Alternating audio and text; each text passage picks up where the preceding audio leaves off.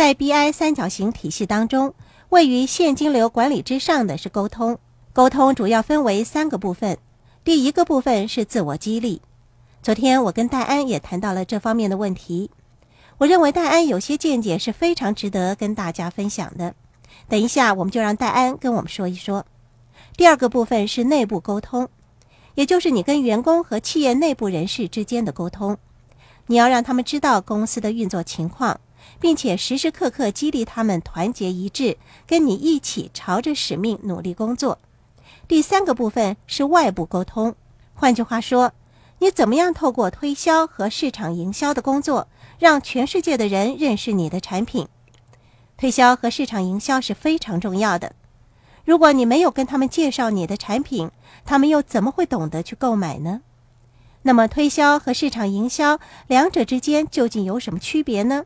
市场营销是跟外界的沟通，你通过一个市场系统向客户介绍你所提供的服务或者是产品的种种优点，以及当中牵涉到的利益关系；而推销则是一对一进行的销售方式。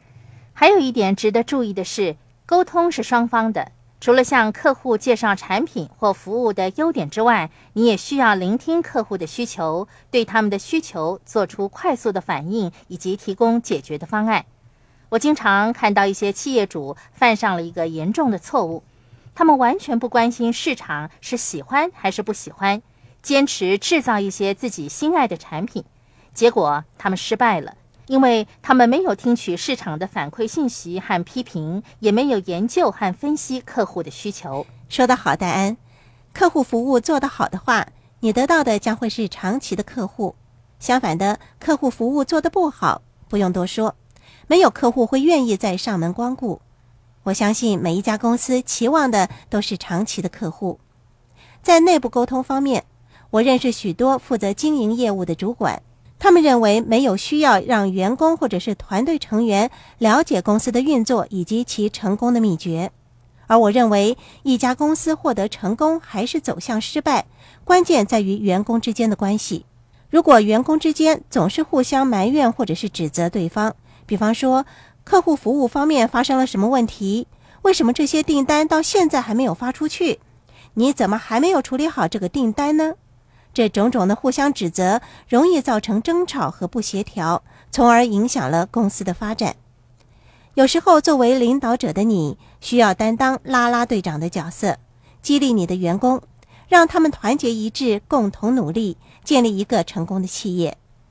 我刚才说到，戴安对自我激励这方面有一些见解，是非常值得跟大家分享的。戴安，可不可以跟我们说一下呢？你们可以尝试一种叫做自我对话的方法，告诉自己有什么是可以做到的，有什么是做不到的。在经营企业方面，我们希望朝着正确的使命努力工作，也希望成为领导者。作为一个有远见的领导人，最重要的就是集中注意力。带领公司上上下下的员工和团队为完成企业的使命而努力，这就是你该跟自己说的话。此外，聆听在企业运作上也起着至为重要的作用。